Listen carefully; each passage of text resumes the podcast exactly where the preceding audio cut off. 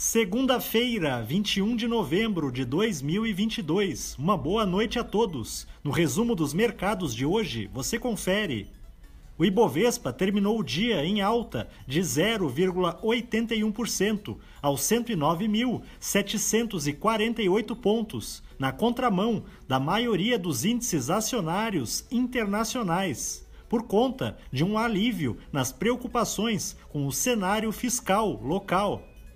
Na ponta positiva, as ações preferenciais da Copel, em alta de 22,07%, dispararam com a informação de que o governo do Paraná deseja privatizar seu controle acionário da companhia. Na ponta negativa, os papéis da Marfrig, em baixa de 1,01%, recuaram, ainda refletindo seu balanço trimestral divulgado na semana passada onde a empresa registrou uma queda de 74,3% em seu lucro líquido na comparação com o mesmo período do ano passado.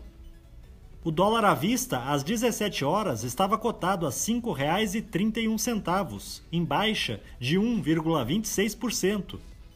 Já no exterior, as bolsas asiáticas fecharam na maioria em baixa após a China anunciar a primeira morte por Covid-19 no país, nos últimos seis meses. Com o avanço desta onda da doença, algumas autoridades locais ordenaram novos lockdowns. No Japão, o índice Nikkei teve alta de 0,16%. Na China, o índice Xangai Composto caiu 0,39%.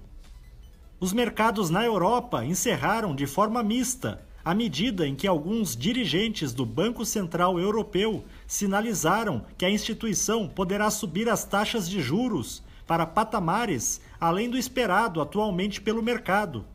O índice Eurostock 600 ficou praticamente estável. As bolsas americanas terminaram em baixa, enquanto os investidores monitoram uma possível greve de ferroviários nos Estados Unidos uma vez que a última paralisação deste setor no país ocorreu em 1991. O Dow Jones caiu 0,13%, o Nasdaq teve baixa de 1,09% e o S&P 500 recuou 0,39%. Somos do time de estratégia de investimentos do Banco do Brasil e diariamente estaremos aqui para passar o resumo dos mercados. Uma ótima noite a todos!